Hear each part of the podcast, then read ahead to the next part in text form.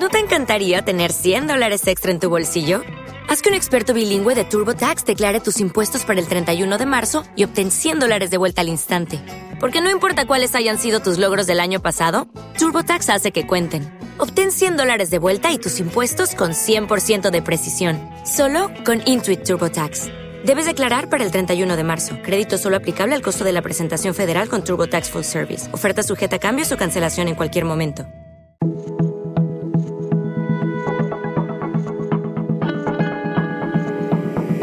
Este es un podcast. Acorde.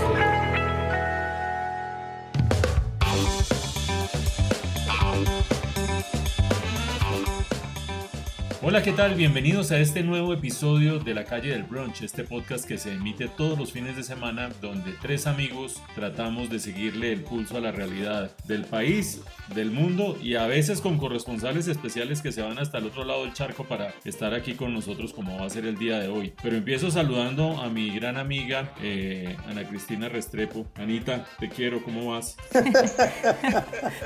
Hola, Todos te queremos. Yo también los quiero mucho a todos.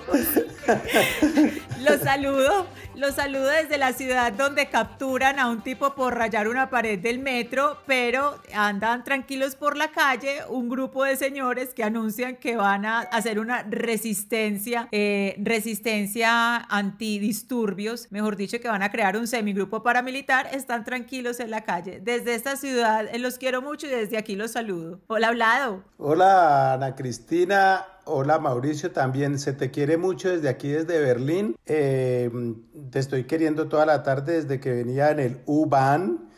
¿A quién le está hablando, hermano? Aclare. Ah, perdón, el U-Bahn es como se llama uno de los sistemas de transporte aquí, que básicamente es el metro subterráneo. Eh, no, que a quién está queriendo toda la tarde, hermano.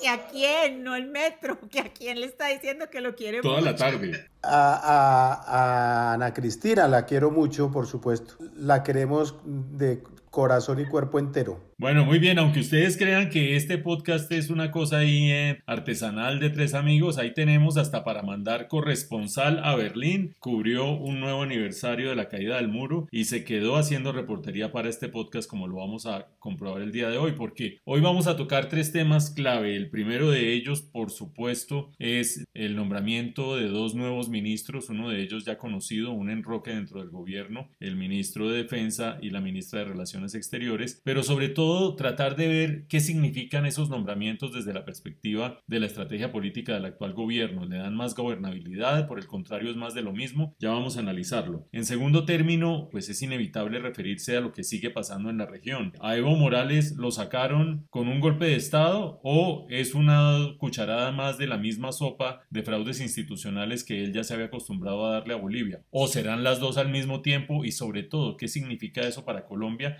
Lo vamos a ver en un rato. Y por supuesto que Vlado no viaja gratis. Nos va a hacer una eh, crónica, mejor dicho, lo vamos a entrevistar acerca de cómo se vive la situación política hoy en día en Alemania. Sabemos que la Unión Europea tiene cada vez más eh, eh, movimientos xenófobos de derecha eh, contra los migrantes y queremos ver cómo se palpa eso desde la perspectiva de un migrante, así sea un migrante temporal que va solo a vacacionar y hacer reportería para la calle del brunch. Entonces, pues sin muchos más preámbulos, yo quiero preguntarles a mis dos amigos cómo están viendo estos nombramientos, el nombramiento de Carlos Holmes Trujillo que pasó de la Cancillería a la cartera de defensa, si ese es un nombramiento que eh, augura mejor futuro para esa cartera y si sacará a flote una garra que contraste con la de su antecesor Guillermo Botero. Por otra parte, ¿cómo ven a Claudia Blum? Eh, una figura política que había prácticamente desaparecido de la escena nacional, veterana, con un gran recorrido en el Congreso, fue presidenta del Senado, eh, militó en cambio radical, pero es uribista de pura cepa y ahora hace un regreso eh, totalmente inesperado para la Cancillería. Y sobre todo, quiero saber si ustedes creen que estos dos cambios sí representan algún cambio dentro del gobierno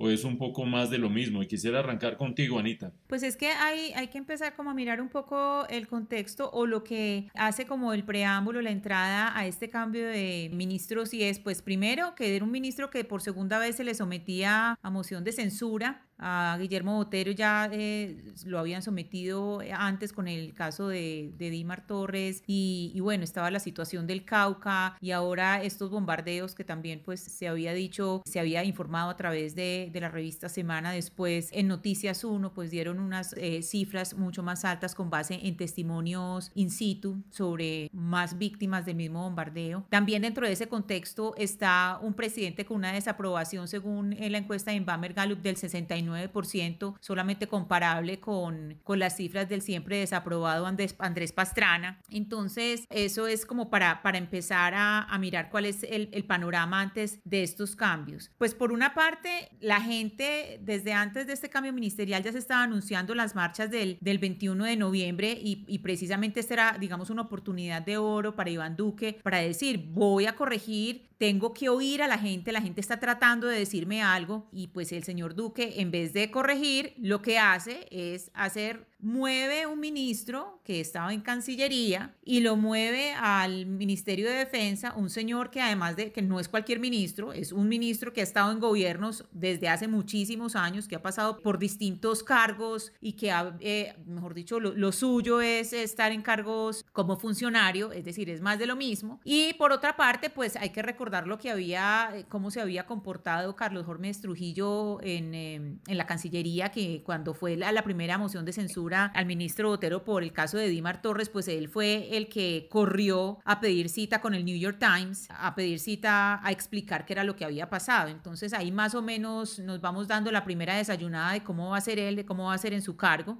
Y el cargo de la Cancillería pues se lo pasan a, a esta señora Claudia Blum y se supone pues que, se, que la gente pues está ya muy contenta que porque pues es el primer eh, gabinete que tiene tantas mujeres, pero pues eso es rico cuando están mujeres, pero cuando son mujeres por sus logros, por, por lo que han estudiado, por lo que se han formado, por los cargos, por lo que han luchado para estar ahí y no creo que sea el caso de, de esta señora Blum de Barbieri porque ella pues lo que hizo fue dar 80 millones en la, en la campaña de, de Iván Duque. Entonces, pues ahí cuando uno dice eso de gabinetes paritarios y de tener pues igualdad de género, pues si es para eso, ¿para qué? Si es, si es por la plata que se dio o si es porque son cuotas como Alicia Arango, pues entonces tampoco. O si es para ir a, a perpetuar la misma forma de hacer política como lo hace Marta Lucía Ramírez, pues tampoco me parece que esté ahí como, como ninguna, ninguna gracia en tener eh, gabinete paritario. Si es a gobernar como han gobernado siempre, como han gobernado los hombres, pues entonces ¿para qué? No nos, no nos sirve eso. Entonces yo creo que lo que hizo Iván Duque, y no sé cómo lo ves tú, lados y de pronto la lejanía de estos días te dio otra perspectiva, pero yo creo que con esos cambios de, de ministros lo que hizo fue echarle gasolina a esas marchas del 21 de noviembre. Bueno, yo tengo pues por supuesto aquí una perspectiva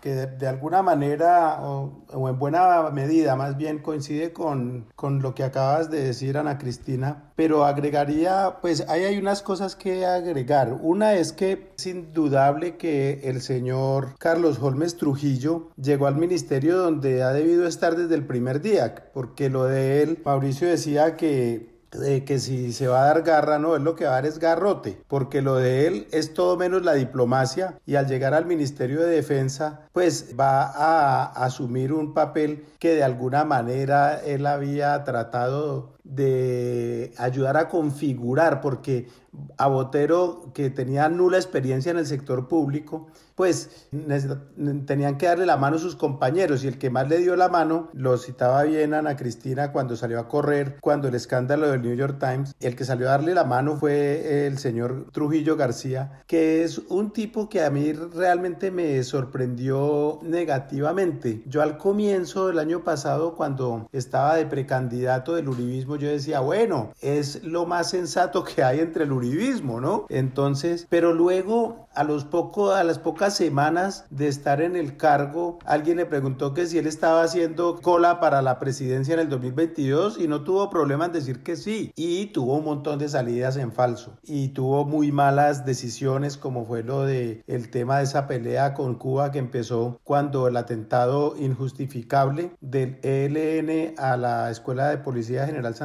Que empezó esa pelea, ese rifirrafe contra Cuba. Y ya hemos visto el resultado del dichoso cerco diplomático contra Maduro, que aprovecho para contar una cosa que hablamos el otro día con el Ministerio de Relaciones Exteriores alemán, y es que ellos reconocieron a Guaidó, se he leído que la Cancillería Sotoboche, la Cancillería alemana, y cuando hablo de la Cancillería me refiero al Ministerio de Relaciones Exteriores porque es que aquí la figura del canciller es más similar a la de un primer ministro que a la de un canciller de nuestro entorno. Pero bueno, la Cancillería, el Ministerio de Relaciones Exteriores se apresuró en reconocer a Guaidó y se apresuró a tal punto que en algún momento gobierno de Maduro retiró, hizo ir al embajador que tenía Alemania en Venezuela, pese a lo cual el gobierno alemán no expulsó al, al, al, embajador venezolano en Berlín, ¿no? Porque la política, como dicen en diplomacia, la diplomacia es pragmática. Entonces, ellos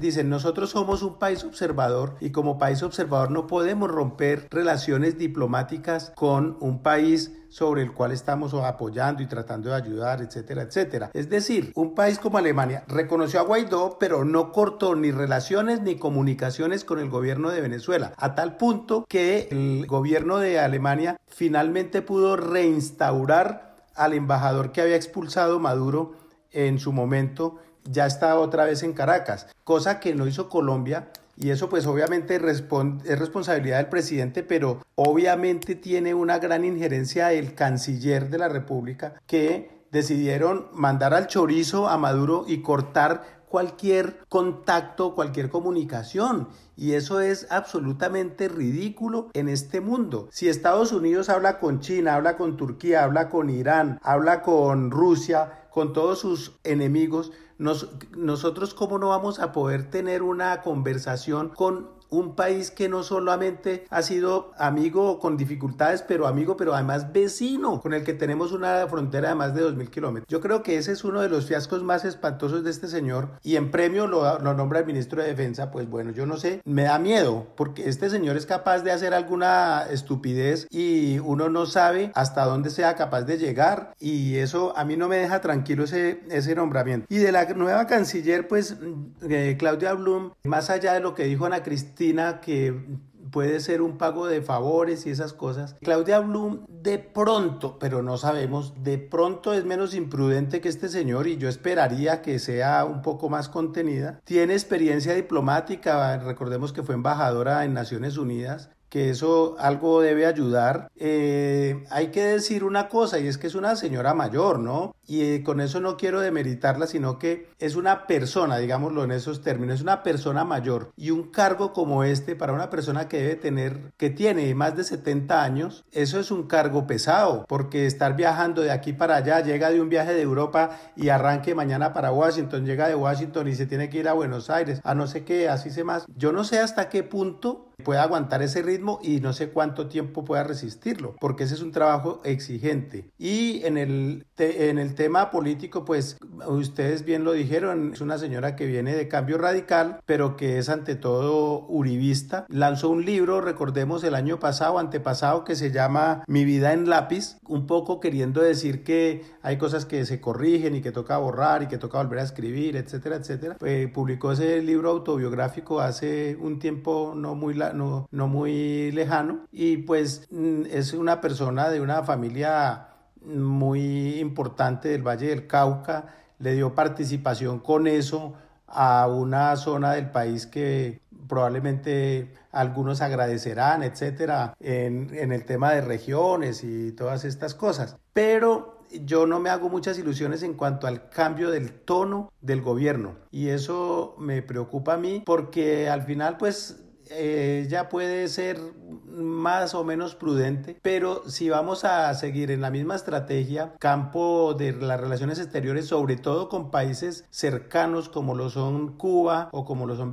como lo es Venezuela, pues yo creo que ahí no vamos a avanzar absolutamente nada y seguramente esto no va a ser un punto pues digamos muy bueno con, en, teniendo en cuenta lo que se viene en los próximos días en el país y eh, la marcha que es una cosa que preocupa por el tono que le quieren dar y tal, pero pues eh, vamos a ver. No me hago muchas ilusiones con ninguno de los dos ministros, pero sobre todo, y tengo que decirlo, me preocupa que Carlos Holmes Trujillo pueda cometer alguna estolidez. Hay, una pregunta de fondo y es quién dicta los lineamientos básicos tanto de la política de seguridad como de la política exterior del país. Si esos lineamientos los está dictando la Casa de Nariño eh, de manera férrea y contundente, pues lo que tiene que hacer el ministro de la Defensa o la ministra de Relaciones Exteriores es ejecutar una política. Si en cambio cada ministro tiene mucho juego dentro de su propia cartera para adelantar eh, la gestión con iniciativa propia, pues entonces ahí estamos en el ámbito de discusión que ustedes están planteando. ¿Será que el uno se va a ir más hacia la derecha? ¿Será que la otra se va a ablandar? ¿Será que el de más allá? Mm, yo francamente no tengo la respuesta. No sé si,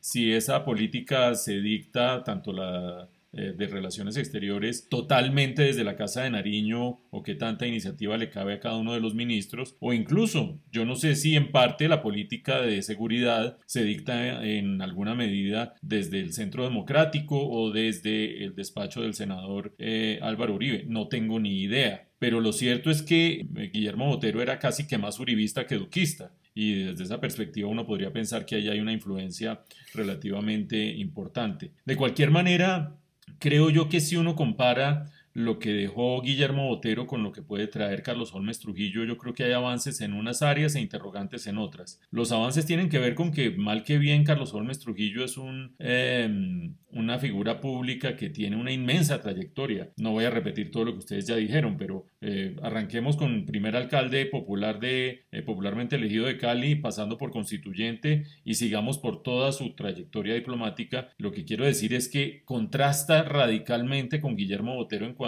a su conocimiento de lo que significa ser una figura pública y una figura de Estado y lo que conlleva unas declaraciones, ustedes lo ven casi siempre con un papelito, una cosa relativamente anacrónica y que pues no lo acerca mucho a las nuevas generaciones sin lugar a dudas, pero por lo menos lo aleja de las imprudencias y de los repentismos que tenía Guillermo Botero, que lo agarraban casi siempre fuera de, de base con sus declaraciones. Perdón, Mauricio, tienes mucha razón porque él sabe, él sabe desde qué lugar está hablando, que es que eso, eso, es, eso lo he visto tan difícil en este gobierno y, y sí tienes razón en eso. Carlos Holmes Trujillo sabe desde dónde está hablando, por lo menos eso sí hay que reconocerlo, desde el lugar público del que está hablando. Yo creo que eso es muy importante para una cartera que eh, se ha caracterizado por enredar la pita más de lo que está en términos de seguridad por las malas declaraciones de su antecesor. Sin embargo, mm, los otros problemas principales de la cartera, que ya no tienen que ver con comunicaciones y eh, eh, no me limito a comunicaciones, digamos que en la interacción con la opinión pública se juega mucho más que las comunicaciones, sobre todo en un tema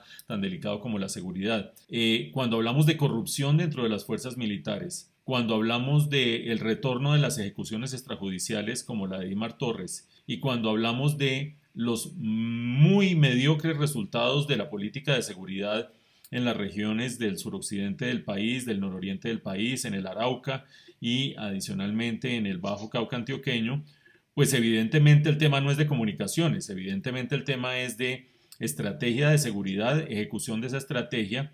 Y allí es donde yo me pregunto si las tuercas de la estrategia hay que apretarlas en la Casa de Nariño o hay que apretarlas en el Ministerio de Defensa, o hay que apretarlas en el Centro Democrático, o en el despacho del senador Uribe, o en donde, no tengo ni idea, ni estoy insinuando nada distinto. Aquí hay cosas que un ministro no puede hacer mejor que la misma estrategia que le ha sido encomendado ejecutar. Creo yo que eh, en esa medida habrá que ver si una persona que tiene, como bien dice Blado, aspiraciones presidenciales nuevamente, que ya ha sido precandidato presidencial dos veces y que aspira nuevamente para el año 2022, tiene el vuelo suficiente para que sea donde sea que haya que golpear, en la casa de Nariño, en el eh, despacho de quien sea, hay ajustes o logra propiciar ajustes en la cúpula militar. No tengo en mente nadie en concreto, pero sí quiero decir que cuando hay tales problemas de deficiencia en la eh, seguridad en tres o cuatro regiones muy importantes del país, el problema no es de un ministro locuaz, el problema es de una estrategia mal diseñada o mal ejecutada y creo que eso pasa por la cúpula militar, quiérase o no se quiera. En cuanto a la nueva canciller, no tengo mucho que agregar a lo que ustedes han dicho. solo esperanzas de que haga una buena gestión, por lo menos tiene en su hoja de vida el haber pasado por eh, la Embajada de Colombia ante Naciones Unidas. Hay gente que piensa que eso es un paseo, hay gente que piensa que desde allá se ve mejor el mundo. Pues yo creo que se ve mejor el mundo que si uno no ha salido nunca a ejercer ningún cargo eh, diplomático, pero pues tampoco es que tenga la gran hoja de vida en términos de relaciones internacionales. Y en sus primeras declaraciones, pues también se la ha visto muy pregadita al papel que yo no sé si eso es bueno o malo. A veces les parece malo porque es como leyendo cartilla, pero puede ser bueno en la medida en que sea cauta y reconozca que tiene que aprender ciertas cosas y afinar ciertos, eh, ciertos lineamientos de la política. Pero lo que sí quiero yo plantearles, compañeros, es que a mí me tiene muy eh, impresionado y muy decepcionado la manera como el gobierno ha desaprovechado una coyuntura para darle un viraje al tema político con unos avisos muy sonoros y muy preocupantes. Primer aviso, Resultado de las elecciones regionales, ya lo hemos analizado en este podcast, ya lo conoce el país. El país se movió un poquito hacia la izquierda o un mucho hacia la izquierda, o si quieren ustedes hacia el centro, respecto a las elecciones presidenciales sobre todo. Pero eh, más que eso, el país planteó la necesidad del país político, los electores, quienes salimos a las urnas, de atender una nueva agenda, una agenda que no se limita a los temas de la JEP, de la Jurisdicción Especial para la Paz, del acuerdo con las FARC, de la venganza con los de las FARC, de toda esa agenda tan... Eh, eh, que con tanta animosidad eh, emprende y, defiende el centro democrático y que ha sido casi que directriz de buena parte de las acciones de este gobierno. Creo yo que eh, el primer llamado de atención para este gobierno era darse cuenta que el país político está reclamando otras cosas y ahí podía introducir un ajuste. Segundo llamado de atención, la situación de la región. En Sudamérica sabemos que se están moviendo de manera grave los cimientos de lo que creíamos que era una nueva estructura política, las demandas de la población. Agarremos el ejemplo de Chile, en unos minutos vamos a hablar de lo que está pasando en Bolivia, que es muy distinto al ejemplo de Chile o al ejemplo de Ecuador.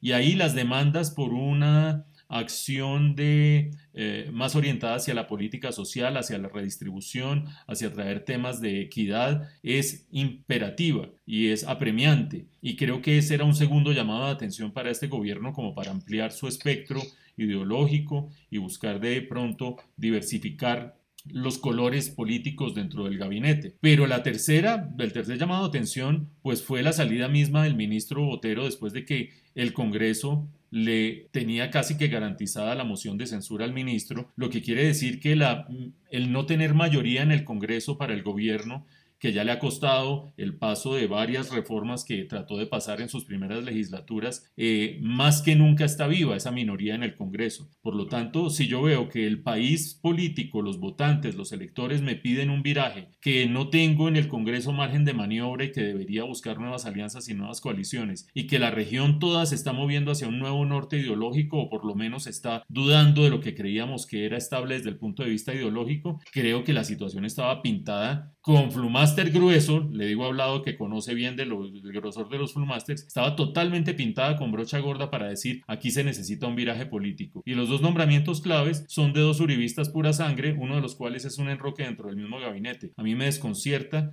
la eh, manera como el gobierno ha leído o no ha leído la coyuntura política y ha reaccionado en consecuencia. Ya para terminar, ¿alguno tiene una reacción, Blado, por allá en Berlín? Sí, Mauricio, yo quiero agregar una cosa y es que además de toda la inutilidad de los relevos ministeriales, porque en términos políticos creo que es un relevo inútil, es seguir en lo mismo como usted creo que lo decía al comienzo de este podcast, está también la forma como el presidente Duque despidió, le dio una despedida casi llorando, mejor dicho, al, eh, ministro de Defensa, ¿no? Es absurdo que lo hubiera despedido como un héroe, ¿no? Que, se que era un patriota, carta cabal, etcétera, de, alguna manera despreciando el motivo por el cual acababa de salir y es, y es que salió por un bombardeo a unos menores de edad que resultaron ser muchos más de los que dijeron y los mataron de una manera mucho más cruel de lo que nos contaron. Entonces salir a decir eso es como un desafío, como un escupitajo en la cara de las familias de esas personas y de todas las personas que este ministro menospreció a lo largo de toda su trayectoria. Recordemos lo que dijo en Los Llanos cuando dijo que el único problema de el bichada, si no estoy mal,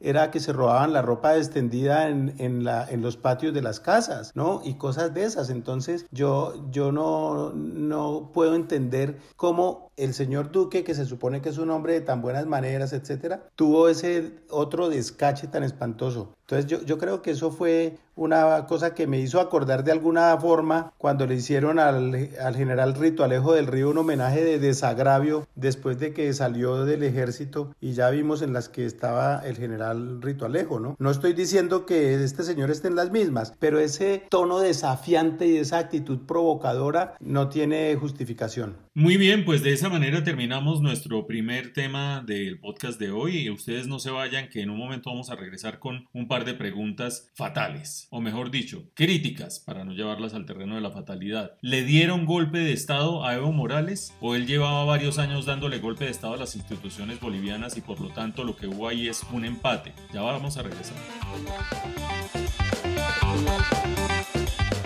Recuerden que La Calle del Brunch es un podcast que aparece todos los sábados en la mañana. Nos pueden encontrar en Twitter en arroba calle del brunch y dejarnos ahí sus comentarios.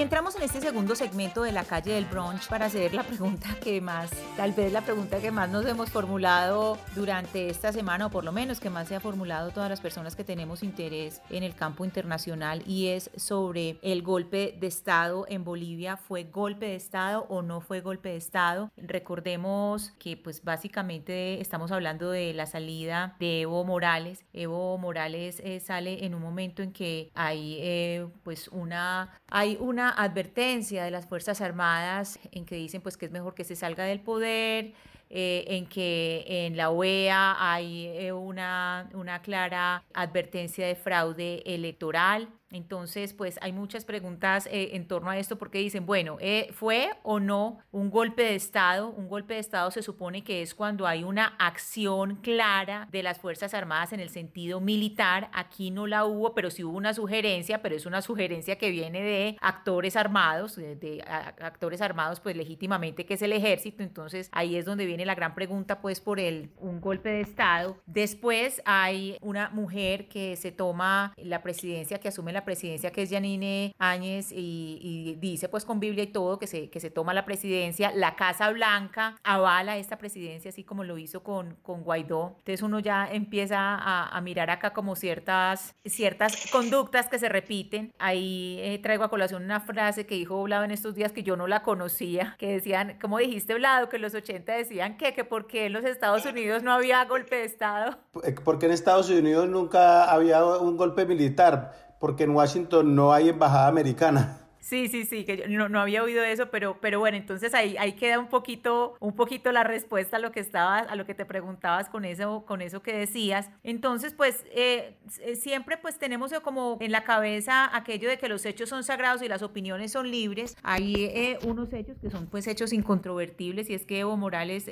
pues sube a la presidencia, sube a la presidencia entre 2005 y 2006, modificó la constitución para ser reelegido, en el año 2010 es reelegido, pero pues dice, eh, o sea, los, los artículos dicen que no puede ser reelegido en 2020. Después convoca una consulta popular para ser reelegido otra vez y el Tribunal Constitucional ahí sí encuentra lo que se llama una, una podríamos decir, una justicia amiga que dice eh, que, que ser reelegido lo, lo eleva pues a la a la categoría de derecho humano y ahí nos, nos recordamos un poco, recordamos, y eso le da alas, y recordamos un poco lo que pasó en Colombia, recordemos lo que pasó con la Corte Constitucional cuando Álvaro Uribe quería volver a hacer una, un, reformar el, el, famoso articulito y que precisamente no lo pudo hacer porque la Corte Constitucional de nosotros, que sería como el equivalente al Tribunal Constitucional, ahí sí Álvaro Uribe no encontró una voz amiga, sino que le dijeron, no, un momentico, un momentico que eso no se puede. Entonces, eh, bueno, ya después pasó todo lo que conocemos, que se suspenden esos conteos en el momento en que Evo lleva 46% y el 36% de Carlos Mesa. Hay una renuncia pues en, el organismo electoral importante, las denuncias de la OEA eh, llegan todas estas preguntas sobre si es o no es golpe de Estado. Yo diría yo diría, y ya me pueden empezar a tirar piedra desde ya, que pese a que no hubo una acción armada, a que no hubo bala, yo creo que sí hubo golpe de Estado. Yo creo que el hecho de que Evo Morales saliera, pues lo hizo, no estoy justificando nada de lo que hizo, por eso hice el recuento de todo lo que en lo que creo que, se equivocó de quererse perpetuar en el poder, pero creo que el hecho de que no haya habido pala, que no haya habido esa toma violenta, no quiere decir tampoco que haya sido una salida voluntaria. Es decir, los mismos que lo subieron al poder también ya eh, tenían susto, pues, de, o estaban insatisfechos de que, de que él se quedara en el poder, pero dentro de esas cifras también hay que decir que Evo, pues, Evo Morales dejó otro país, el Banco Mundial dice que entre 2006 y 2019 creció a una tasa superior al 4%, la pobreza se redujo en un 25%, también se redujo la, la pobreza extrema y, bueno, todo eso tiene que ver con la renegociación de los hidrocarburos, que eso pues eh, yo creo que Mauricio de pronto nos puede explicar un poco mejor. Pero ante la pregunta básica, yo diría que fue un, eh, sí fue un golpe y fue un golpe sin bala, pero lo fue. No sé ustedes cómo lo ven, Mauricio. Pues Ana, solo una observación sobre el tema económico para entrar a opinar sobre el tema político. Las cifras que acabas de dar son ciertas, eh, por supuesto, no lo pongo en duda, pero sobre todo son las que justifican que una buena parte de la población en Bolivia esté a favor de Evo Morales. No es solo una solidaridad de raza por parte de las poblaciones indígenas, eh, no es solo una solidaridad de eh, de gremio, digamos, de los eh, eh, agremiaciones y sindicatos trabajadores. No, estamos hablando de un país que sí tuvo un avance muy significativo y sobre todo tuvo un avance desde el punto de vista de reducción de la pobreza, bajándola de 60% de, la población a 35% de la población mientras él fue presidente. Quiero, eso sí, para poner en contexto la situación y los logros, señalar que en parte efectivamente tuvo que ver eh, todo este crecimiento con la decisión de Evo Morales de tomar la industria de los hidrocarburos y dejar que el sector privado se dedicara al resto de industrias y eso permitió eh, que hubiera un empujón muy grande para las finanzas públicas y para las eh, estrategias del gobierno. Pero también hay que tener en cuenta que esa estrategia, como en el resto de América Latina, funciona mientras hay chequera gruesa y la chequera gruesa tiene que ver con buenos precios de las materias primas. A Bolivia, como a todos los demás en la región, se les cayó el precio de las materias primas en 2014 y llevamos 2014-2015 eh, y llevamos ya varios años de tener una chequera muy delgadita, algunos teniendo que hacer ajustes fiscales. Entonces ustedes dirán, bueno, pero ¿por qué Bolivia no lo ha tenido que hacer? Pues tiene que hacerlo. Bolivia está tarde para hacerlo. Bolivia tiene un déficit fiscal superior a 8% del Producto Interno Bruto. Les doy una, eh, un parámetro y es que ese es el quizás el segundo déficit fiscal más grande de Sudamérica después del de Venezuela y tarde o temprano tenían que pegarle un ajuste muy significativo a las finanzas públicas, con lo cual la bonanza económica no era solo un milagro de Evo, sino que era una situación que tenía que ver con determinantes económicos que se vinieron al suelo. Mm, dejando claridad sobre ese punto, mm, yo creo que aquí hay marrulla de todos los lados. Ya Ana hizo un recuento de las marrullas de Evo Morales, pero casi que uno podría resumirlos en que eh, la constitución eh, eh, boliviana preveía dos mandatos para un presidente, una sola reelección. Él ya había cumplido los dos mandatos y en 2000 13 eh, termina haciéndole una consulta al Tribunal Constitucional de mayoría evista. Yo no sé si, si, se dirá evista o moralista, me suena más como moralista. No, mentira, no es moralista tampoco porque son marrulleros. Entonces evista. No, no, tampoco. Mejor dicho, era de mayorías del gobierno y en ese sentido, pues le dijeron, no, tranquilo, usted solo lleva un mandato, no dos, porque como usted reformó la constitución, a partir de ahora se cuenta otro mandato. Eso sí es mamarle gallo a las instituciones de una manera muy flagrante. Pero peor aún, como decía Ana, posteriormente, cuando ya cumple su tercer mandato y se va a presentar para un cuarto, termina haciendo un referendo que lo pierde y al perderlo vuelve donde su Tribunal eh, Constitucional de Confianza que dice eh, el ser elegido y el elegir es un derecho humano, por lo tanto hágale y láncese. Y al lanzarse y estar perdiendo las elecciones, empiezan los fraudes que ya conocemos. Entonces digamos que llegamos a la semana eh, al fin de semana con unas instituciones bastante mancilladas, por usar una palabra eh, de, usanza ah, que, ya no se usa mucho, quizás porque ya todo está tan mancillado que no vale la pena hacer la distinción, pero unas instituciones tremendamente mancilladas por parte del mismo Evo Morales. Y estoy de acuerdo con Ana, aquí sí hubo golpe de Estado. Uno no conoce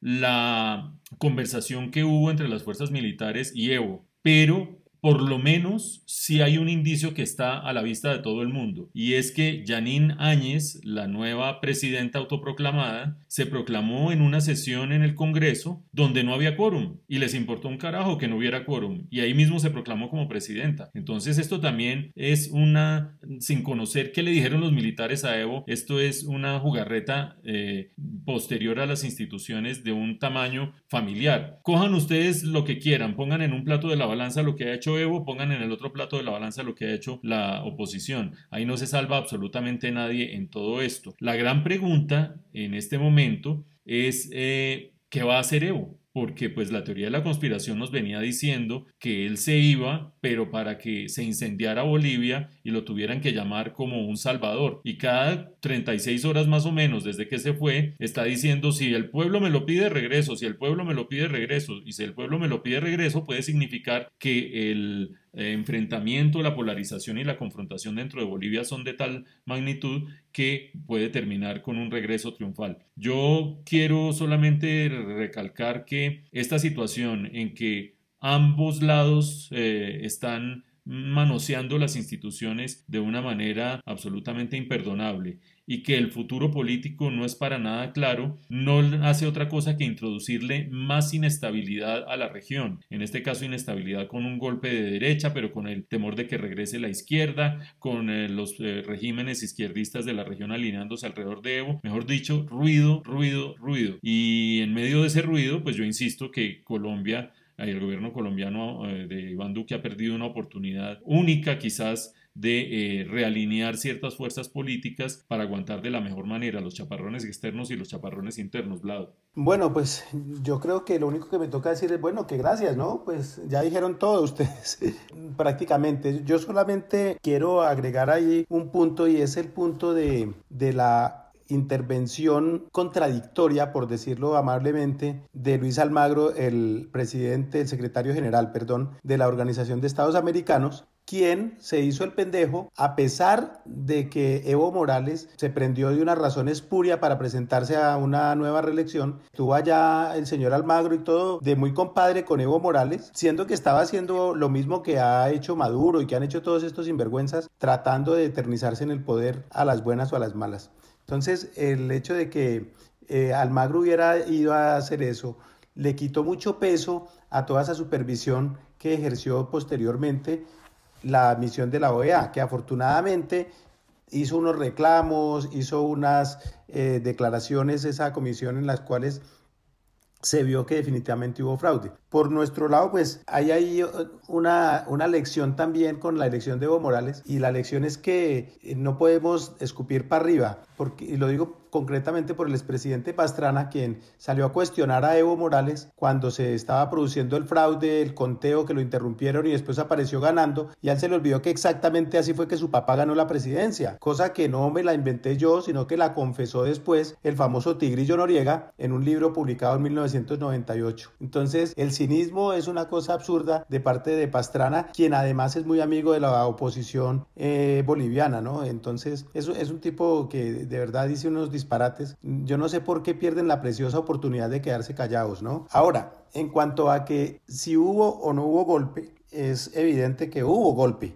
¿no? Porque eh, ese comentario, esa sugerencia, esa advertencia de los militares a un presidente a que renuncie, eso cuando pasa en una democracia normal el presidente da de baja a los generales, los saca del servicio activo. Pasó inclusive en Colombia con Samper, recordémoslo. Entonces, en esos casos, cuando el presidente renuncia, pues forzado por esas circunstancias, hubo un golpe militar que puso una cara de un civil ahí en una presidencia encargada. Y esto eh, yo creo que es, eh, no tiene vuelta de hoja. Fue un golpe, un golpe de Estado, no sangriento, digamos, pero fue golpe de Estado al fin, al fin y al cabo. Y aquí llegamos a otro punto y es que la presidencia de Janine Áñez, que es la presidenta interina de, eh, Bolivia, la presidenta encargada, debería servirle al señor Guaidó para que vea que es un presidente encargado. Esta señora tiene funciones constitucionales, tiene mando, tiene despacho, tiene todo lo, que tiene un presidente encargado. Y eso lo debería mirar el, el gobierno de Colombia cuando reconoce a Guaidó y desconoce el gobierno de Maduro, siendo que el que tiene el mando, la plata, la representación del país, ese es Maduro, aunque a uno no le guste, como en Cuba, como en, China y todas estas partes. Entonces, que nos dejemos de bobadas. Y quiero eh, simplemente eh, con dos cositas. Una es que me parece que Evo Morales salió de la peor manera. Cuando uno se va, uno eh, trata de dejar la cosa medio organizada, pero se fue él, se fue el vicepresidente, dejaron eso ahí acéfalo sin saber, sin, de pronto con la intención de que se incendiara el país para que él tuviera que volver como un salvador, o no sé con qué otra intención, pero dejaron eso en un desmadre ahí, me parece que eso es una irresponsabilidad, pero aparte hay un acto de indignidad y es Evo Morales presentándose en un cambuche debajo de una, de una sábana pegada con unos, con, unas, ah, con unos alambres o unas cuerdas, y él allá mirando el teléfono, seguramente viendo a ver si le habían dado retweet alguna cosa que dijo. No, eso de verdad que me parece indigno que un presidente, es que por más que sea eh, de extracción popular, incluyente, indígena, pobre, no sé cómo se pueda llamar, una presidencia tiene una dignidad, es un cargo que tiene una dignidad. Y uno expresidente no sale tirado en el piso por allá como un zarrapastroso, como diría nuestro antiguo vicepresidente Angelino Garzón. Eh, un, presidente no puede salir así, no puede ser tan indigno, tan perder la dimensión, ¿no? Como la, grandeza que eh, tuvo alguien que estuvo en el poder durante más de tres lustros. Entonces ahí yo creo que... Y remato con una frasecita que, que es... Eh, mm, la, la traigo a colación por el hecho de que a Evo lo amenazaron y lo forzaron a salir del poder. Y así no haya sido con sangre, de todos modos fue golpe de Estado. Y me hizo acordar de aquella frase de ese libro famoso que se llama El Manual del Pesimista de un señor que se llama Eric Marcus, que dice, el hecho de que seas paranoico no quiere decir que no te estén buscando, ¿no? Esa me parece una frase que le caía muy bien a, esta situación. Y con eso cierro y bueno, le dejo la palabra a Ana Cristina para ver qué más hay que decir antes de eh, pasar a nuestro último segmento. No, Vlado, aquí lo único que hay que decir es que lo único indigno es que usted esté en Berlín pasando bueno mientras Mauricio y yo estamos aquí pendientes de una moción de censura. Eso es lo único indigno. Pero entonces, para quitar toda esa indignidad y volver a la dignidad de la palabra, quédense con nosotros que en el tercer y último segmento vamos a ver cómo se gana, Vlado, este sueldo tan generoso que le damos en la calle del Brunch haciéndonos reportería desde Berlín. Quédense con nosotros.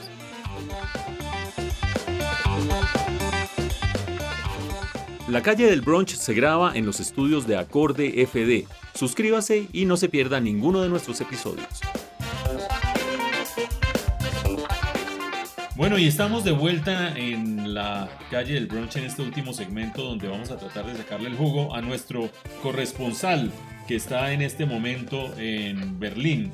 Quiero preguntarle, Vlado, dos cosas. La primera de ellas tiene que ver con nosotros estamos ya acostumbrados a que Europa se está moviendo hacia la derecha y estamos acostumbrados a que eso significa, por una parte, pues detestar a los inmigrantes, eh, por otra parte, hablar de nacionalismos, incluso aunque eso no sea exclusivo de la derecha, el empezar a mm, atentar contra la integración europea. Yo quiero que usted nos cuente cómo ha visto usted esa eh, situación en, en Alemania sobre todo cuando ya estamos viendo el atardecer de ese brillante periodo de Angela Merkel. Bueno, Mauricio, es indudable que Alemania no está exenta del ascenso de la derecha en Europa. Lo vimos este domingo con las elecciones de España donde Vox duplicó la votación que había sacado en eh, las elecciones de hace seis meses en, eh, en ese país y bueno, pues ese es un elemento que es preocupante para mucha gente. Es, un, es una situación que deja muchos, eh, plantea muchos interrogantes y aquí en Alemania, pues claro, también se vive el, el auge de la extrema derecha, pero casualmente a ustedes, a mis compañeros y a los oyentes hay que eh, recordarles que la extrema derecha en, en, Alemania ha sido más exitosa y ha tenido mayor, mayor auge y más arraigo en la antigua República Democrática Alemana, en la parte oriental. Y eso es muy curioso y es muy preocupante. Y eso tiene que ver en buena medida, creo que lo comentábamos en el podcast hace ocho días, tiene que ver en buena medida con que no ha habido una real integración en este país. Todavía es una asignatura pendiente, eh, a pesar de que hay libertad de movilizarse, de ir y venir de un lado a otro, etc. Es de verdad mm, cierto, es eh, absolutamente cierto que no ha habido esa integración. Como se comentaba, en este país han hecho una serie de encuestas en las que preguntaban, le decían a las personas, ¿está usted de acuerdo con la frase según la cual los ciudadanos de la antigua RDA son ciudadanos de segunda categoría en Alemania? Y una tercera parte de la gente dice que sí, ¿no? Entonces, eso es una cosa, perdón, dos terceras partes, dos terceras partes de la gente creen que esa, esa es una aseveración cierta. No es que ellos quieran o lo piensen, sino que creen que eso es una realidad, ¿no? Entonces, tiene, tiene un hándicap el pertenecer o el haber sido, pues, eh, provenir de la RDA. Y eso, pues, tiene un montón de, tiene un montón de consecuencias laborales, académicas, sociales, etcétera, etcétera. En la parte oriental, en algunas ciudades, la vida es más barata que en Berlín, etcétera, o, eh, o que en el occidente, pero también es verdad que los salarios son más bajos, la eh, industrialización es menor, el Producto Interno de esas zonas es menor que el resto de Alemania. De los 50 millonarios, perdón, de las 50 empresas más importantes de Alemania, solamente hay tres en la parte oriental y están en Berlín. No, en la parte de la antigua RDA a la cual pertenece Berlín están tres, pero en el resto no hay ninguna de esas 50 empresas más grandes de España, no, no, no está afincada ninguna. Entonces ahí hay una tarea, hay una asignatura que tienen pendiente los alemanes sin ninguna duda y pues es muy triste porque este es un país muy teso, este es un país donde las cosas funcionan, donde las cosas se hacen, que son echados para adelante, que se recuperaron después de dos guerras, que bueno, tiene una cantidad de cualidades, pero, pero es preocupante que eso no esté funcionando como debería. Pero a la vez es una lección para nosotros los colombianos que, que pretendemos que en tres años o en cuatro años ya tengamos el país organizado con el posconflicto ya listo, ¿no? Si no han podido los alemanes con el montón de plata que tienen, con la cantidad de recursos y de apoyo y casi el, el unanimismo que hubo cuando se produjo la reunificación Imagínense lo que podemos esperar nosotros. ¿Tú qué crees, Ana? Además, Vlado, eso tiene que ver mucho con, con, lo que ha tratado de decir en redes sociales o en sus declaraciones el embajador de Alemania. Es que fíjate el papel tan importante que ha tenido Alemania en, digamos, en, en la construcción de paz en Colombia, en Colombia o en todo, todo lo que es eh, después de la firma de los acuerdos de paz. Y es eh, este señor, eh, ¿cómo se pronuncia el apellido? Peter Eh, Tasek. Tasek. Se pronuncia así, es que no, lo sé pronunciar bien. Eh, sí, la, P prácticamente no, se pronuncia. Tasek. Entonces, eh, el señor embajador ha hecho saber de muchas maneras que es difícil, es que esto es una cosa muy, es, es muy complicado de, de, elaborar y que no es algo que se haga fácil. Entonces, yo creo que también han tenido un papel muy, muy importante Alemania en la construcción de paz en Colombia. Vlado, yo te quisiera preguntar por lo visual cuando cruzas de un lado a de, lo, que fue un lado y lo que es eh, el otro lado, visualmente todavía es muy distinto o, cuáles son esos, esos, esas, esas diferencias eh, más notorias. Berlín es una ciudad que cada que uno va está por todas partes en construcción. está llena de grúas. Sí, llena de grúas. Está llena de grúas de, de, de, construcción, sí. Bueno, la verdad es que eh, en una época eh, se veían muchos edificios abandonados, muchas calles como fantasmas casi en la parte oriental. Eso cada vez se ve menos, pero eh, ha pasado una cosa, hace 10 años aquí en Berlín se podía conseguir un apartamento de tres habitaciones por unos mil euros. Hoy en día consigues uno de una sola habitación en esos mil euros. No, o sea, los, los arriendos han aumentado un 40%, un 50%, se han duplicado, etc. En algunas partes de la zona oriental pasó que dejaron de ser eh, esos, esas zonas, esos barrios, esos distritos medio fantasmas, pasaron a convertirse en lugares cool. Pasó un poco como con la zona de Soho en, en Nueva York, donde esas antiguas fábricas, bodegas, etcétera, dejaron de ser esos lugares tenebrosos o como Puerto Madero en Buenos Aires, ¿no? Y se han valorizado mucho y se han vuelto cool. Y uno ve lugares que son por fuera llenos de graffiti, las paredes asquerosas y tal, y uno va a entrar y son lugares costosísimos donde eso es muy berlinés, ¿no? Esos lugares súper eh, sucios y un poco asustadores para los que no conocemos y uno entra y es lo más in que hay y lo más y lo más chic, ¿no? Entonces mm, cada vez se ve menos eso.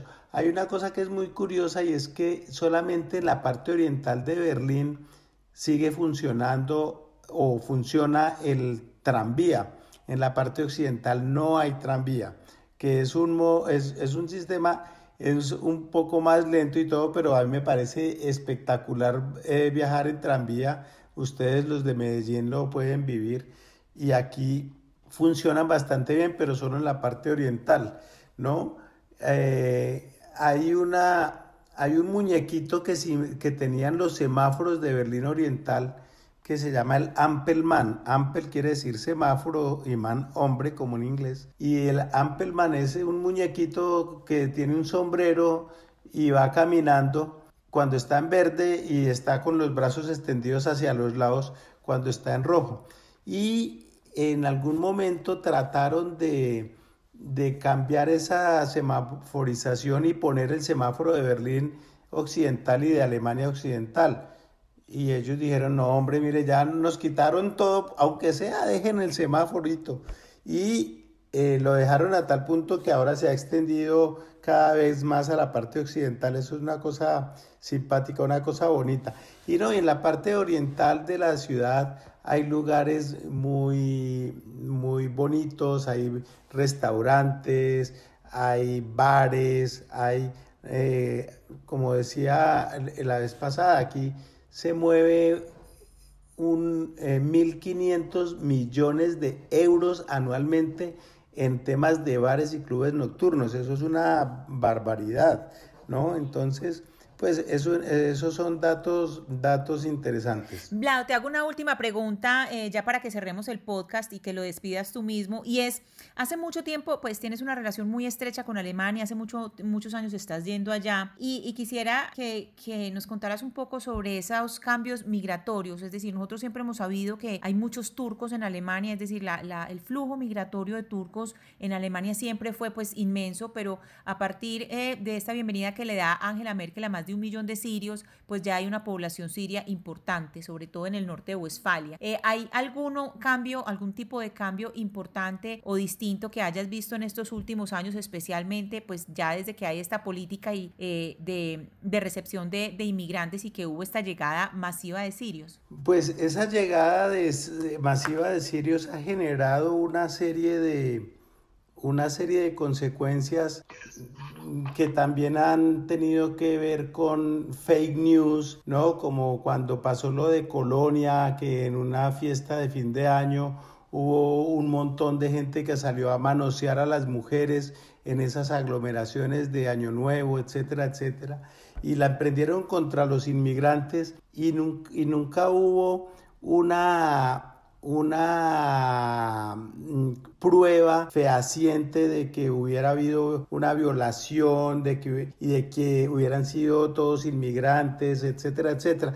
Es decir, a partir de ahí la política eh, ha, evolucionado mucho con el cuento mismo de Estados Unidos y otras partes contra los inmigrantes. Este partido que se llama Alianza para Alemania, Allianz für Deutschland, es un partido que ha querido explotar eso de una manera injusta. Es eh, también indudable que ha habido una influencia positiva, mejor dicho, la mayoría de la influencia es positiva porque es gente que viene con, nuevas ideas, con nuevas eh, costumbres, que eso no hace sino enriquecer a las sociedades.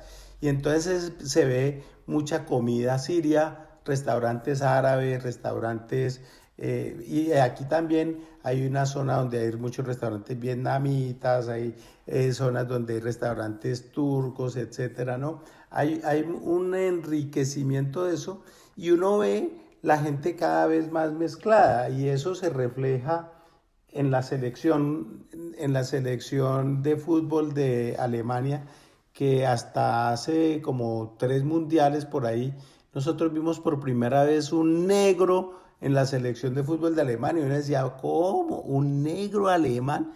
Y sí, un negro, como cuando uno habla de alemán, uno se imagina un mono azul de dos metros. Pues no, este era un negro de dos metros, pero un negro así cuajado y tal. Y después ha habido, ha habido otros, otros futbolistas, no solamente en la selección, sino en distintos clubes importantes de aquí de Alemania. Entonces yo creo que en general eh, sí ha habido unos cambios. Yo vine por primera vez aquí en el 91 y había muchos más alemanes que, digamos, la proporción era mucho más grande eh, de alemanes frente a otras razas y ahora pues uno ve mucho más mezclado y ve unos muchachitos eh, o unas jovencitas con sus eh, pintas de árabes o chinas o vietnamitas o negras, etcétera, hablando perfecto alemán, hablando como si tal cosa, ¿no? Porque también se veía que los inmigrantes hablaban en otro idioma, ¿no?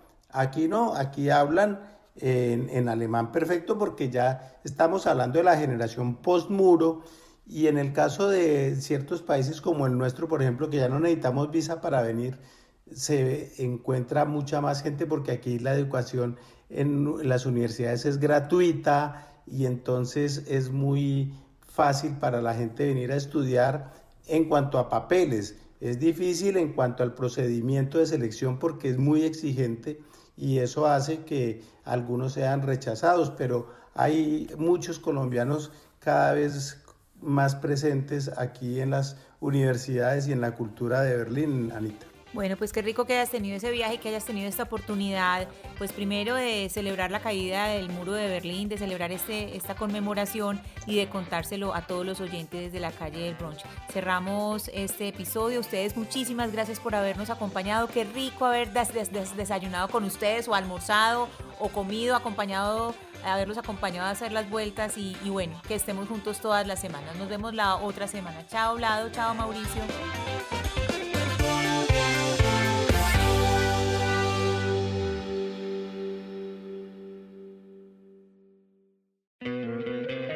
¿No te encantaría tener 100 dólares extra en tu bolsillo? Haz que un experto bilingüe de TurboTax declare tus impuestos para el 31 de marzo y obtén 100 dólares de vuelta al instante. Porque no importa cuáles hayan sido tus logros del año pasado, TurboTax hace que cuenten. Obtén 100 dólares de vuelta y tus impuestos con 100% de precisión. Solo con Intuit TurboTax. Debes declarar para el 31 de marzo. Crédito solo aplicable al costo de la presentación federal con TurboTax Full Service. Oferta sujeta a cambios o cancelación en cualquier momento. As a new Western Union customer, you can enjoy a $0 transfer fee on your first international online money transfer. Send money to your family and friends back home the fast, easy, and reliable way. Visit westernunion.com or download our app today to get started, and your first transfer fee is on us. FX gains apply, not available for credit cards and transfers to Cuba. Services offered by Western Union Financial Services Inc. and MLS 906983 or Western Union International Services LLC and MLS 906985.